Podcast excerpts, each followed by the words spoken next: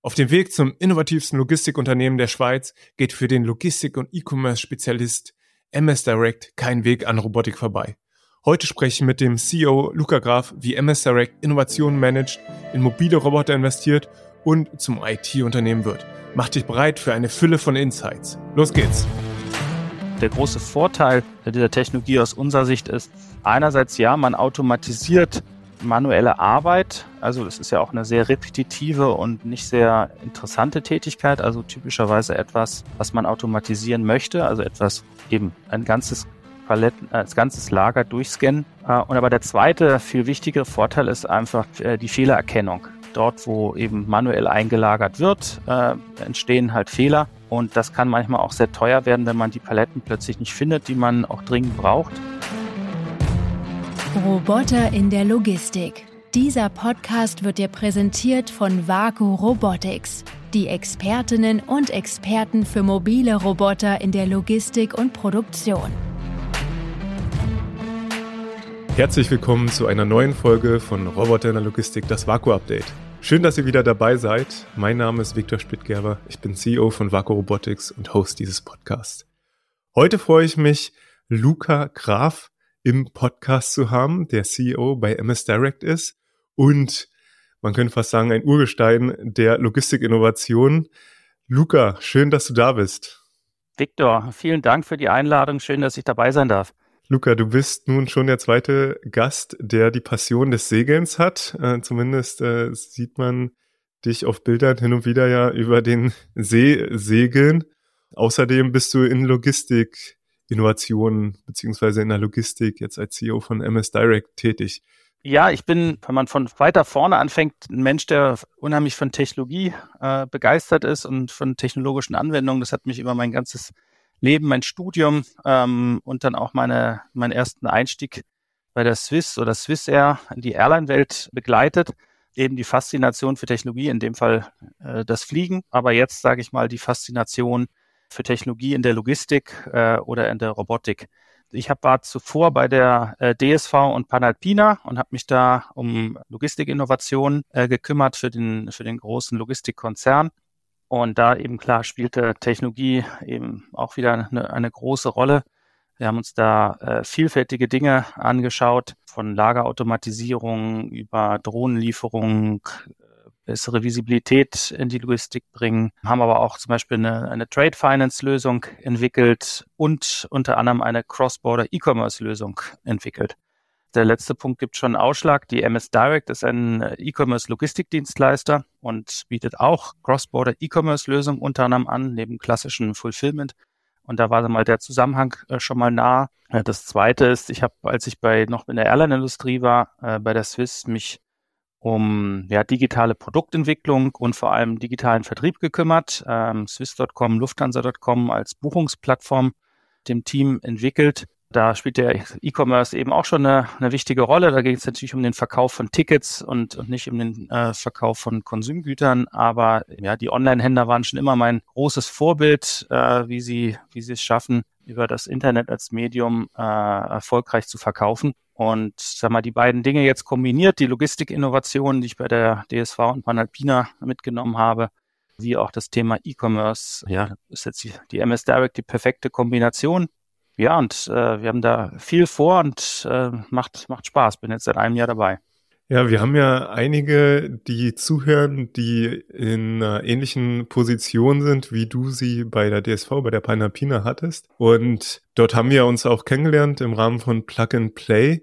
Mich würde nochmal so interessieren, was deine Hauptlearnings eigentlich aus dieser Phase waren, wenn es darum geht, Innovation in solche großen Konzerne einzuführen am Ende ist es eigentlich vor allem ein großes Change-Thema. Ne? Wenn man, sag mal, vor allem schnell, möglichst schnell Veränderungen schaffen möchte und in dem Fall Technologie verstärkt nutzen möchte und auch Dinge mal ausprobieren, wo man nicht genau weiß, ob die zum Erfolg führen und Fehler machen dürfen und ist das am Ende ein, ein großes Change-Thema. Was ich so auf der Reise gelernt habe, dass man, sage ich mal, als Innovationsteam vor allem wissen muss, was man will. Also die Mission muss klar sein. Ja, geht es wirklich um Innovationen ganz nah am Kerngeschäft oder geht es um eher disruptive Innovationen, äh, neue Produkte, Geschäftsmodelle, also weiter weg vom Kerngeschäft? Weil entsprechend muss man dann auch das Team ausgestalten und muss auch noch mehr Freiheiten haben. Im Gegenteil, wenn man jetzt an den im Kerngeschäft an Innovationen arbeitet, dann muss man natürlich noch viel näher an die Organisation ranrücken können und mit denen intensiv zusammenarbeiten. Also es sind zwei komplett unterschiedliche Ansätze, eben das Thema, ich sag mal, Kerngeschäftsinnovation und das Thema Ventures. Das habe ich dabei gelernt und äh, ganz wichtig ist natürlich, dass das Team mit einer nachhaltigen Mission ausgestattet wird, dass das nicht nur, ich sag mal, eine, eine kurzfristige Sache ist, um den Jahresbericht aufzubessern, sondern dass man natürlich da eine langfristige Vision hat und ein mehrjähriges Budget. Ja, und dass, dass der Erfolg auch nicht morgen kommt, wie bei einem Startup, der kommt auch nicht morgen, sondern der muss über Jahre entwickelt werden. Das dritte, was ich gelernt habe, dass eben, ja, eben durch diesen Change Management Aspekt Kommunikation enorm wichtig ist. Ne? Also eben enges Stakeholder Management, viel mit den Leuten zusammenarbeiten, viel validieren, viel mit Kunden sprechen. Das sind so, denke mal, meine Hauptlearnings. Und was habt ihr für Innovationen dort gemacht in deinem Team? Waren das eher nah am Kerngeschäft oder eher Ventures? Ja, es waren tatsächlich beides. Ne? Also wir sind damals bei der Panalpina gestartet eigentlich als so ein Adventure-Team. Wir haben uns vor allem digitalen Produkten, neuen digitalen Produkten angenommen oder auch Geschäftsmodellen. Also auf dieser, wenn man dieses Horizontenmodell kennt, Horizont 2 und 3 der Innovation und haben da auch erste Piloten, Prototypen entwickelt und dann kam die DSV-Übernahme. Wir als Team konnten weitermachen, unsere, unsere Ideen und mal, auch Prototypen haben da überzeugt und wir haben dann einfach auf den, ich sag mal, diesen neuen Produkten weitergemacht. Daraus gepurzelt ist dann zum Beispiel die Trade Finance Lösung, äh, die wir für die DSV entwickelt haben oder für deren Kunden. Da geht es um die Finanzierung äh, der Import der Güter und das Ganze digital abgebildet mit einem digitalen Antragsmanagement und Finanzierungszusage innerhalb von ähm, einem halben Tag. Dahinter ist, steht eine Kooperation mit einer Bank und so weiter. Das war zum Beispiel so eine Lösung als neues Produkt, neues digitales Geschäftsmodell für eine Spedition, die jetzt plötzlich, ich sag mal, in, ins Banking geht. Und auf der anderen Seite haben wir wirklich an Dingen gearbeitet, die nah am Kerngeschäft sind, vor allem in der Lagerautomatisierung. Großes Thema waren da die Lagerdrohnen für die Inventarkontrolle. Da waren wir mit der DSV einer der ersten großen Logistiker, der, der diese Technologie ausprobiert hat und auch eingeführt hat. Mittlerweile in, würde ich sagen, mindestens zehn Lagerhäusern eingeführt. Äh, bin jetzt ja ein Jahr nicht mehr dabei, deswegen ganz genau weiß ich nicht, wie viele es mittlerweile sind. Wir haben auch äh, die Anwendung von AMRs für den internen Transport pilotiert. Ging es vor allem um Palettentransport äh, vom ja, Lagerbereich zum Warenausgang beispielsweise. Wir haben uns mit Exoskeletten beschäftigt. Das so, sage ich mal, zum, im Sinne der Robotics. Äh, Drohnen waren auch noch ein anderes Thema im Bereich Drohnenlieferung. Und zwar haben wir äh, Drohnen ähm, nicht für den Frachttransport als solchen, da soweit sind die Drohnen ja noch nicht, dass sie so viel tragen können, beschäftigt, sondern da ging es um die Lieferung von Ersatzteilen übers Meer und zwar für die Versorgung von Windparks. Da haben wir mit einem Kunden zusammengearbeitet und haben eben Drohnen für kleinteilige Ersatzteile und die Expresslieferung dann raus auf die Windparks äh, auf 30 Kilometer vor der Küste äh, getestet und äh, ja, das war auch ein super spannendes Projekt. Ja, das ist ja wirklich querbeet letzten Endes von einer rein Digitallösung über Warehouse Automation bis hin eben zu Drohnen zur Windparkversorgung. Mich würde nochmal zum einen interessieren, was dieses Horizontmodell bedeutet. Das hast du jetzt kurz angeschnitten. Und das andere auch nochmal spezieller auch geschaut Richtung Drohnen ähm, im, zur, zur Inventur. Vielleicht eben nochmal gestartet mit dem Horizontmodell. Kannst du eben nochmal erläutern, was das ist? Weil ich kenne das nicht. Ja klar, das ist ein Modell von äh, McKinsey, die Innovation kategorisieren. In, eben geht es um Innovationen, die nah am Kerngeschäft sind. Das sind natürlich vor allem in der Regel Automatisierungs- und Produktivitätsthemen. Da geht es vor allem um Kosten. Zu Innovationen, wo es um neue Produkte geht, also Produkte, die man äh, up- und cross-sellen kann, äh, den bestehenden Kunden, die aber vielleicht noch immer, ich sag mal, einen Zusammenhang mit dem originären Geschäft haben. Also in dem Fall diese Trade Finance Lösung würde ich da so teilweise einordnen, weil man, man verkauft an bestehende Kunden eine zusätzliche Lösung und kann damit äh, die, die Erträge mit den bestehenden Kunden äh, erweitern. Und das geht dann hin bis zu neuen Geschäftsmodellen, wenn beispielsweise ein Logistikdienstleister morgen T-Shirts verkauft und zum Händler wird. Ähm, das ist dann, sage ich mal, ein anderes Geschäftsmodell. Genau, so, das ist der Horizont 3. Also das kann man eben weiter oder enger auslegen, aber da geht es dann vor allem um, um neue Umsätze, neue Ertragsquellen und weniger um das Kostenthema. Sehr gut, ja, vielen Dank für die Erklärung. Und dann würde ich sagen, dass das Inventurthema ja auf dem Horizont 1 ist, wenn ich das jetzt richtig verstanden habe. Korrekt, genau. Da hatten wir die Herausforderung, ja, oder beziehungsweise wann das eigentlich, wie wir zu dem Projekt gekommen sind. Normalerweise fängt man ja immer mit einer, mit einer Herausforderung an, irgendwo, wo einem der Schuh drückt. Und in dem Fall sind wir mal anders gestartet und haben gesagt, wo könnten uns Drohnen in der Logistik eigentlich helfen? Als wir da angefangen haben in 2000, da waren auch die, die Liefer, die Technologie für Drohnen in der Lieferung noch nicht ganz so reif.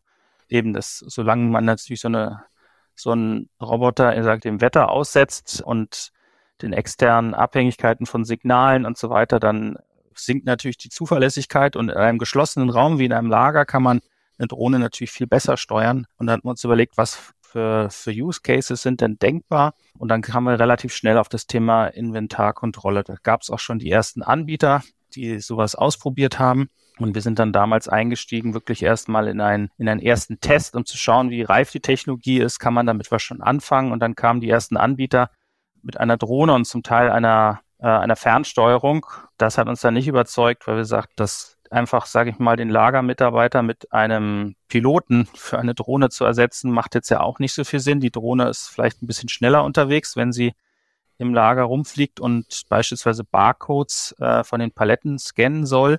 Aber wie gesagt, äh, so eine richtige Automatisierung ist es ja dann doch nicht. Und dann haben wir uns gedacht, erstmal von dem Thema noch verabschieden zu müssen, haben dann aber auch noch einen anderen spannenden Anbieter entdeckt, und zwar das Unternehmen Verity äh, die heute auch auf dem Markt für dieses Thema Lagerdrohnen, Inventarkontrolle sehr erfolgreich unterwegs sind und haben mit denen angefangen zu testen. Auch wirklich erstmal so ein Proof of Technology. Dann haben wir einen Piloten durchgeführt, wirklich 2000 Flugstunden absolviert in einem Lager über einen Monat, das die Systeme fix aufgebaut und, und haben halt einfach in dem Fall gesehen, da ist die Lösung schon sehr weit. Da handelt es sich wirklich um voll autonom fliegende Drohnen, die vom System gesteuert werden und nicht noch von jemandem, von einem Menschen manuell über eine, über eine Fernbedienung. Genau, und dann haben wir letztendlich zusammen dieses Produkt mit Verity weiterentwickelt und waren mit IKEA zusammen der, der Launch-Kunde auf dem weltweiten Markt. Und wie gesagt, mittlerweile ist es in zehn Märkten eingeführt und der große Vorteil, in zehn Lagerhäusern. Und der große Vorteil dieser Technologie aus unserer Sicht ist einerseits, ja, man automatisiert manuelle Arbeit. Also es ist ja auch eine sehr repetitive und nicht sehr interessante Tätigkeit. Also typischerweise etwas, was man automatisieren möchte. Also etwas eben ein ganzes Paletten, äh, als ganzes Lager durchscannen. Äh, und aber der zweite, viel wichtigere Vorteil ist einfach äh, die Fehlererkennung. Dort, wo eben manuell eingelagert wird, entstehen halt Fehler. Und das kann manchmal auch sehr teuer werden, wenn man die Paletten plötzlich nicht findet, die man auch dringend hm. braucht. Die und Suchzeiten dafür meinst du, oder? Oder ist ganz es, ähm, genau. Die ja. Suchzeiten, mhm. ganz genau das Thema. Und das kann wirklich zum Teil Tage dauern. Ne? Also wenn man im Lager ist mit 40, 50.000 Paletten und es nicht der naheliegende Fehler ist, dass die Palette nebenan eingelagert wurde, sondern halt irgendwie ganz woanders und dann mal auf unter 40.000, die auf irgendwie bis 10 Metern höher oder noch höher verteilt sind, festzustellen, wo die Palette ist, ist gar nicht so einfach. Genau, und mhm. dann schickt man die Drohne los und die kann das relativ schnell erledigen, beziehungsweise in dem Fall äh, wird die Drohne so eingesetzt, dass man nachts, wenn das Lager geschlossen ist oder am Wochenende fliegt und eigentlich das ganze Inventar durchscannt oder sonst die Positionen, die am Tag verändert wurden, um einfach über, zu überprüfen, ob dort richtig eingelagert wurde und sonst den Fehler am nächsten Morgen korrigieren zu können. Vom Business Case her, was äh, kann man da erwarten, wenn man das jetzt einführt? Bezüglich ROI oder oder ja, genau. also das kommt mhm. natürlich wie eine Automatisierung stark auf äh, einerseits die Lohnkosten äh, an oder auch natürlich eine Fehlerquote. Wie, wie hoch ist so eine Fehlerquote im Lager? Ich sag mal, typischerweise ist sie ja nicht höher als ein bis zwei Prozent, aber das gibt manchmal auch ein paar Ausreißer. Und die Lohnkosten eben zum Beispiel in, in dem Fall haben wir das zuerst in, in Skandinavien, in Norwegen äh, eingeführt, wo die Lohnkosten am höchsten sind, also dass der Business Case tatsächlich sich innerhalb eines halben Jahres schon gerechnet hat. Ja, also finde ich äh, wahnsinnig spannend. IKEA ist ja auch äh, dieses Jahr mit der Nachricht gekommen, dass sie über 100 von den Drohnen äh, bei sich einführen wollen. Und ähm, insofern ist es ja wirklich auch, ähm, seid ihr da einer der Vorräter gewesen, die den Weg da geebnet haben oder ähm, eben das gemeinsam auch das Potenzial der Technologie dazu nutzen. Es gibt ja noch eine Reihe von anderer Anbieter, aber ich nehme das auch so wahr, dass Verity ähm, da sicherlich einer der führenden, wenn nicht das führende Unternehmen für die Technologie ist. Äh, mhm. Neben deiner Tätigkeit bei DSV bist du ja wirklich äh, noch in verschiedenen anderen Rollen unterwegs. Du hast eine Doktorarbeit geschrieben. Du bist Boardmember bei der DTU für kollaborative autonome Systeme gewesen, so wie ich das verstehe.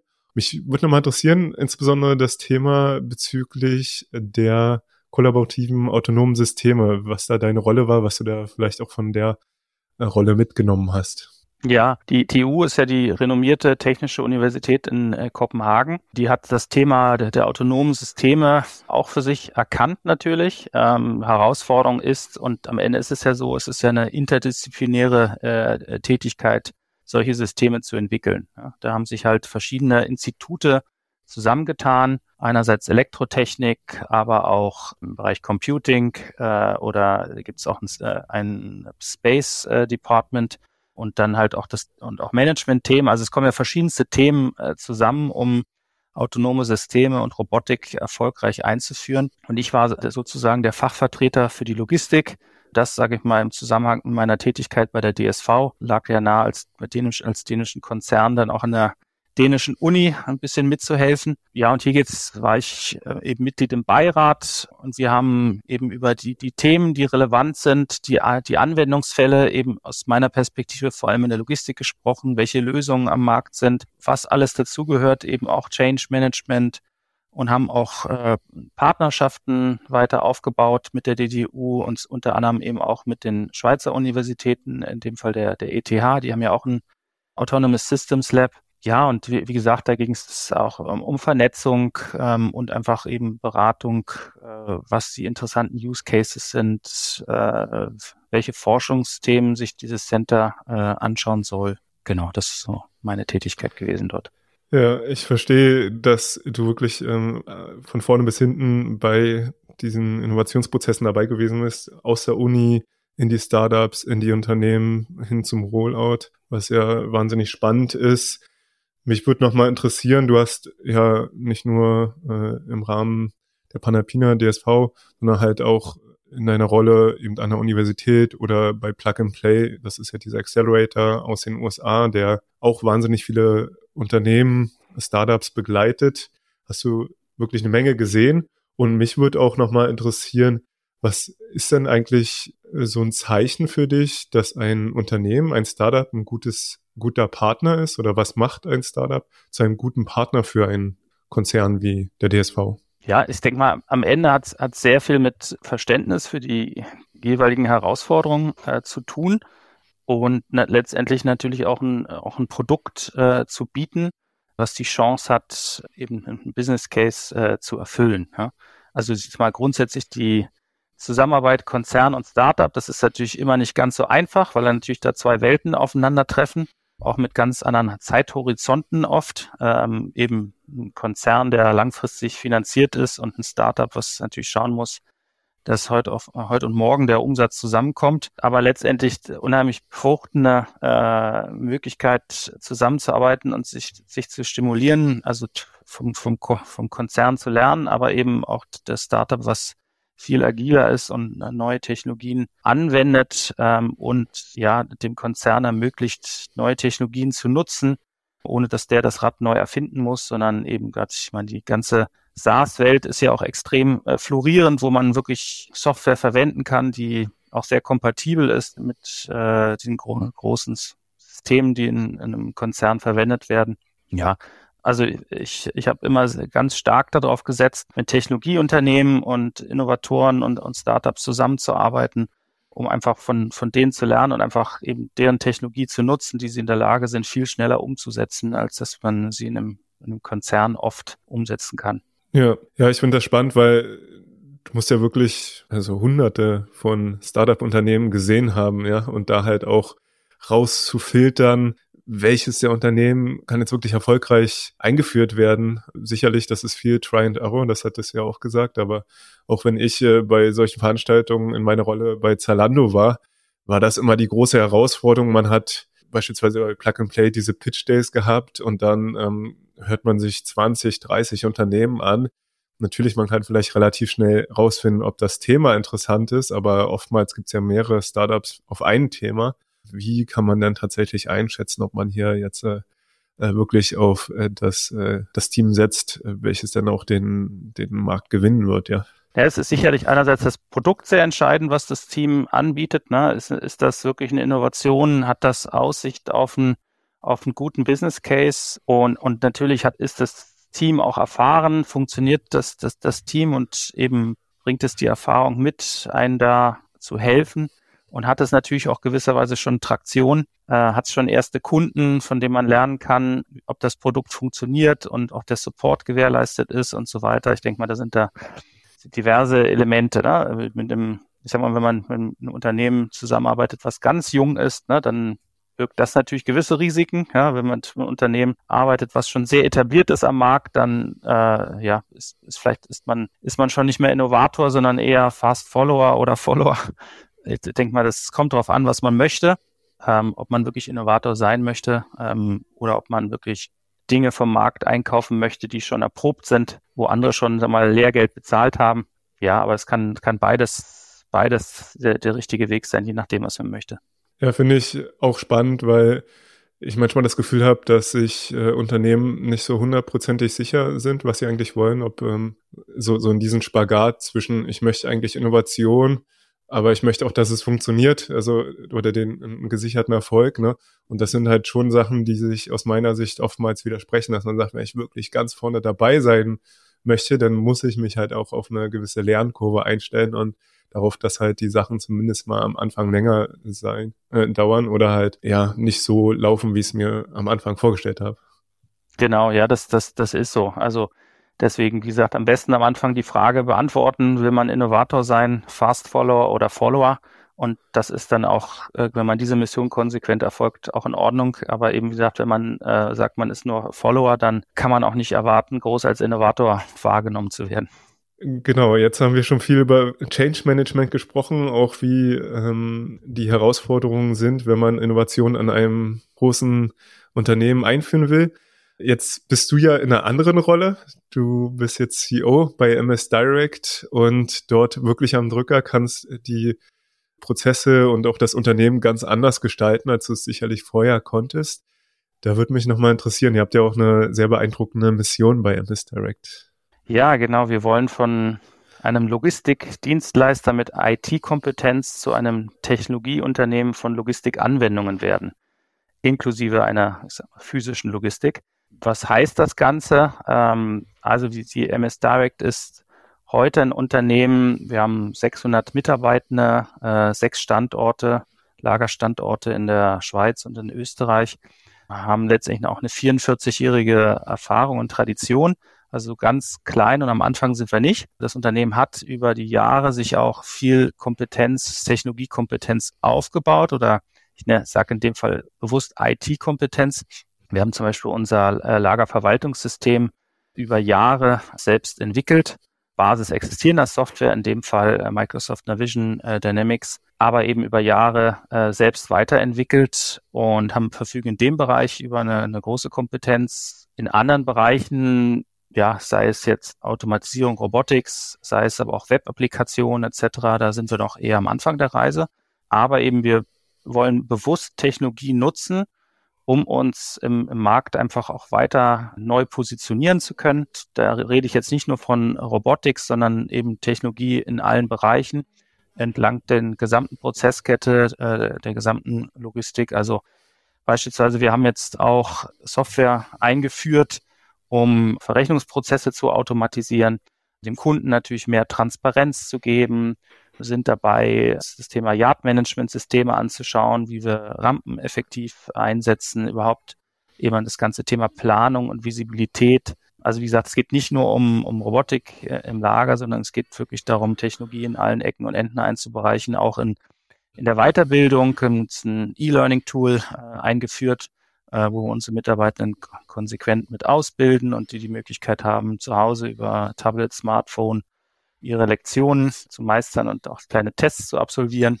Das ist einfach die Idee, auch natürlich die Art und Weise, wie wir zusammenarbeiten, wie wir an die Themen rangehen, cross-divisional viel stärker zusammenarbeiten. Klar, das gelingt uns auch schon als kleineres Unternehmen schon viel besser, aber ja, da gibt's äh, von Agilität über Technologie und Methodik, da gibt's viele Möglichkeiten, sich weiterzuentwickeln und ja, einerseits äh, wollen wir, in, was die Schweiz angeht, definitiv zum, zum äh, innovativsten Logistikdienstleister werden, wenn wir nicht schon dabei sind und äh, unsere Cross-Border E-Commerce-Lösung, die wir haben, also um E-Commerce-Sendungen in die Schweiz, aber auch nach England äh, oder auch nach Norwegen äh, zu versenden. Das soll auch, sollen auch die führenden Cross-Customs-Border-Lösungen sein für den Versand in hinsichtlich äh, Kosten und Qualität des Produkts. Also wir haben da, wie gesagt, einiges vor und Technologie wird uns auf dem Weg helfen.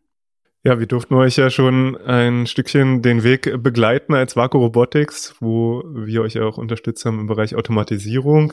Bevor wir dazu kommen, wollte ich auch nochmal sagen, dass ich finde, dass ihr genau den richtigen Weg geht, auch als Unternehmen und die, die Zukunft des ähm, 3PL-Geschäfts dort äh, erkannt habt, nämlich dass wirklich dieser, dieser Wechsel hin äh, zu einem Technologieunternehmen das ist, was aktuell in der Branche insgesamt stattfindet, ja, wo ich zumindest wahrnehme, dass Automatisierung so zugänglich wird, dass das 3PL-Geschäft sich wirklich zu einem Technologiegeschäft äh, entwickelt. Und äh, ja, das wird ja auch ein, wahnsinnig spannender äh, Change-Prozess in der Branche, nicht nur im Bereich Robotik, sondern auch ähm, verschiedene andere Automatisierungslösungen, die es gibt. Ja, und das, das finde ich äh, wahnsinnig spannend, äh, dass ihr den Weg da bereitet? Ja, ich, ich denke, also es ist eine unheimlich interessante Branche, aber diese Branche hat gleichzeitig auch noch unheimlich viel Potenzial, eben durch Nutzung von Technologie einerseits produktiver zu werden. Ne, es ist ja auch eine, immer eine Branche gewesen mit, mit starkem Kostendruck. Das erzählt auch Größe und, und eben das, die Stückkostenvorteile. Also Produktivitätsgewinne sind einfach enorm wichtig zu bekommen. Das zweite ist aber auch wirklich das Kundenerlebnis äh, zu verbessern und da Technologie einzusetzen. Da geht es natürlich vor allem um, um Transparenz, um, um Kommunikation. Was stelle ich unseren, den Kunden für Informationen zur Verfügung, dass er auch wirklich wissen kann in Echtzeit, was ist, äh, was ist mit seinen Sendungen, mit den einzelnen Sendungen, ist, ist sie schon verarbeitet, auch letztendlich Vorhersagen treffen zu können bezüglich Lagerbestand, bezüglich wann die Aufträge verarbeitet sind, also da kann man, da kann man noch wirklich viel tun, um in unserem Fall dem Online-Händler ein besseres Kundenerlebnis äh, zu geben. Das machen auch einige ähm, junge äh, Technologieinnovatoren vor und, und da möchten wir mitziehen. Wie gesagt, großes Potenzial in der Branche, was, was die Automatisierung des Kundenerlebnisses angeht. Gemeinsam sind wir auch gestartet, um zu schauen, äh, ob wir direkt ein Projekt mit mobilen Robotern bei euch einführen können. Rausgekommen ist zunächst mal ein Autostore, der jetzt äh, installiert wird. Aber ich fand halt auch interessant zu sehen, ja, dass wir wirklich ja gemeinsam geschaut haben, welche Prozesse lassen sich automatisieren, was ist die beste Technologie und auch äh, mit, mit einer ganzen Reihe von wechselnden Rahmenbedingungen, so dass man wirklich einen, einen sehr dynamischen Prozess da hatte, den wir da gemeinsam durchlaufen sind. Ja, auf jeden Fall. Also ich habe die, die Zusammenarbeit äh, schätzen wir mit euch sehr. Eben, wir sind ja gestartet in dem Fall, also einerseits war ja klar, wir, wir wollen uns weiter automatisieren, wir müssen uns weiter automatisieren und da gibt es ja verschiedene Gründe, warum man das auch, auch tun möchte. Also sei es natürlich, um die Produktivität zu erhöhen, ne? sei es aber auch, um die Lagerdichte zu erhöhen, sei es um den Fachkräftemangel entgegenzuwirken, den wir, den wir auch in der Schweiz haben, vielleicht nicht ganz so extrem, wie er schon in Deutschland irgendwie ist, aber man spürt ihn auch in der Schweiz. Also gibt es wirklich viele gute Gründe, warum man automatisieren möchte. Bei uns war es so, dass wir einen neuen großen Kunden gewinnen durften. Ein, Kunde mit einer Dimension an täglichen Bestellungen, die wir vorher gar nicht kannten. Ja, also da geht es um äh, über 10.000 Bestellungen am Tag. Und wenn man natürlich unsere anderen Kunden dazu fasst, dann, dann kommen schon einige 10.000 äh, Bestellungen zusammen. Und wie gesagt, in der Dimension können wir das mit einem manuellen Setup, wie wir das bisher hatten, typisches manuelles Kommissionieren aus dem Fachbodengal nicht mehr leisten. Ne? Und das war eigentlich mal die erste große Herausforderung. Auch natürlich das mit sinnvollen Kosten abzudecken äh, und nicht einfach x Personen dafür anzustellen, die man eben vielleicht zum Teil auch gar nicht so einfach findet. Das zweite war, dass, dass wir sind oft in bestehenden Gebäuden unterwegs und ja, wie, wie schafft man das, da dann auch die zusätzlichen Artikel einzulagern? Äh, müssen wir das Gebäude nicht eigentlich massiv erweitern? Können wir das überhaupt? Also so ein Automatisierungsansatz hat auch die Chance, die, die Lagerdichte zu erhöhen. Was uns dabei aber ganz wichtig war, war äh, die Flexibilität zu erhalten. Also einerseits so ein System auch erweitern zu können, umbauen zu können und vor allem umziehen zu können. Also sollte der bestehende Lagerstandort äh, nicht mehr ausreichen, äh, dass man so ein System auch einfach umziehen kann. Und ich glaube, wenn man das alles so zusammenfasst, was da so unsere Anforderungen waren, da hattet ihr uns ja auch sehr gut in die verschiedenen Möglichkeiten eingef äh, eingeführt, ne? also sei es Robots-to-Goods-Systeme oder Goods-to-Person-Systeme und im Bereich äh, Goods to Person dann in das, in das Thema Shelf to Person oder in diese Automated Case Handling Robots oder in die Cube-Systeme. Ja, und für uns am Ende war da tatsächlich die beste Lösung ja, äh, wie von euch empfohlen, diese Cube-System einzuführen. Und wir haben uns da auch äh, noch, sage ich mal, neuere Systeme auch angeschaut. Also nicht nur Autostore, weil Autostore klar klingt tendenziell erstmal gar nicht so innovativ, weil es natürlich etwas ein System ist, was schon so lange am Markt ist.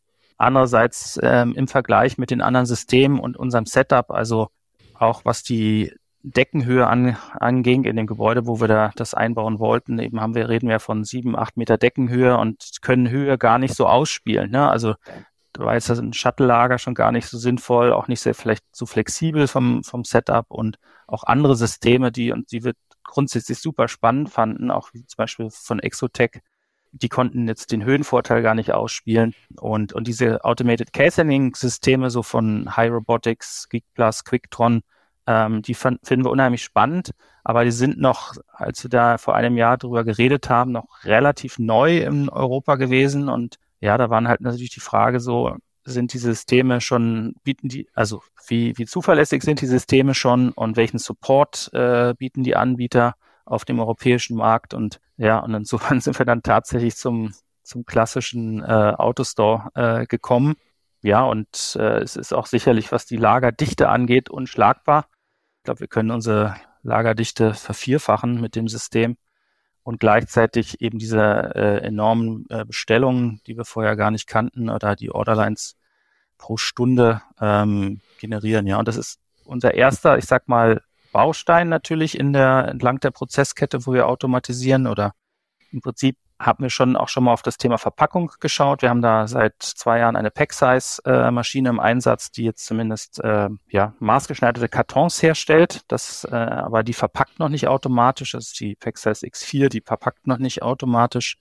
Aber zumindest, sagen wir mal, es ist ja der erste wesentliche Schritt, eben die Kommissionierung zu automatisieren. Und wir gucken uns natürlich da alle Bereiche an und denken dann auch weiter dann später, dass man eben Pickarme einsetzen kann äh, oder auch dann wirklich vollautomatisierte Verpackungsmaschinen etc., so dass man die gesamte Prozesskette weiter durchdenken und automatisieren kann. Ja, da freue ich mich auf jeden Fall in dem Zuge, dass äh, nachdem wir gemeinsam in die Beratung gestartet sind, ähm, ja auch äh, mit euch VakuSense einführen können. Musste ich insbesondere, als du so gesagt hast, wir wollen viel mehr Insights unseren Kunden auch bieten, was äh, den Stand äh, bestimmter Bestellungen angeht. Das ist ja genau das, was wir mit VakuSense über das Analytics ja auch machen, dass wir wirklich genau sagen können, okay, was ist dann eigentlich der Zustand meiner, meiner Prozesse? sind die KPIs, die ich erreichen möchte, auch die, die ich erreicht habe? Oder gab es irgendwo Themen, die ich äh, angehen muss, um halt meine Prozesse zu verbessern? Ja, das ähm, passt ja auch wirklich äh, sehr gut zusammen. Ja, auf jeden Fall, weil wir sind ja eben schon am nächsten Thema jetzt dran. Ähm, Autostore geht im nächsten Monat in Betrieb, aber eben gleichzeitig nehmen wir jetzt das nächste Thema an, eben also so AMR-Systeme äh, sind natürlich nicht nur im Picking-Bereich äh, sehr interessant, sondern auch eben äh, im internen Transport. Ähm, da sehen wir einige spannende Anwendungsfälle äh, bei uns. Ja, wir haben jetzt da auch dank eurem Inputs äh, erfahren, also auch sehr, sehr vernetzt worden mit anderen Logistikdienstleistern, die solche Systeme schon einsetzen und konnten die auch mal besuchen, mit denen sprechen und haben erfahren, dass es doch einfach sehr wichtig ist, da bei diesem neuen Thema mal einfach klein und leicht ranzugehen und sich einfach mal auszuprobieren. Und jetzt haben wir uns tatsächlich ein AMR einfach einen gebrauchten mal gekauft, werden den für den internen Transport so von Materialien, Versorgung ähm, einsetzen und brauchen natürlich ein System dazu, äh, was das, sage ich mal, einfach aufsetzt und äh, optimal äh, steuert und wir die Informationen auch beziehen können. Und ja, und das, da ist jetzt mal, euer Tool äh, sehr gut geeignet zu. Und so haben wir jetzt einmal ein System, was die Steuerung äh, optimiert ähm, und, und andererseits jetzt auch die Hardware dazu. Ja, und jetzt, jetzt probieren wir das mal aus und schauen, welcher Case, welcher Anwendungsfall für uns wirklich sinnvoll ist. Finde ich gut. Äh, wir hatten ja in einem der letzten Podcasts auch den Danny Künstler dabei und der hat das auch nochmal aus seiner Erfahrung gesagt, ne, dass dieser kleine Einstieg, das einfach zu machen, auch das ist, wo ähm, viele Unternehmen sehr erfolgreich sind. Ne? Bei TTI hattet ihr das ja auch gesehen dass ähm, Step-by-Step-Approach sinnvoll sein kann. Das funktioniert nicht für alle Prozesse, aber in dem Fall war das äh, ja auch wirklich möglich. Mhm. Ja, ich war ja auch an eurem Standort, ne, da habe ich gesehen, dass ihr euch ja auch einbettet in eine, in eine wahnsinnige Technologielandschaft dort äh, rund um den Bodensee. Ich war auch ganz beeindruckt eigentlich, was für andere Technologieunternehmen da noch sind. Also von daher äh, ist das auch völlig nachvollziehbar, wie dieser Technologieansatz zustande kommt. Ja, eben, mein, das in, in dem Fall jetzt, wenn es um die Schweiz geht, ist natürlich auch ein Land mit, äh, mit höheren Löhnen und äh, Produktionskosten.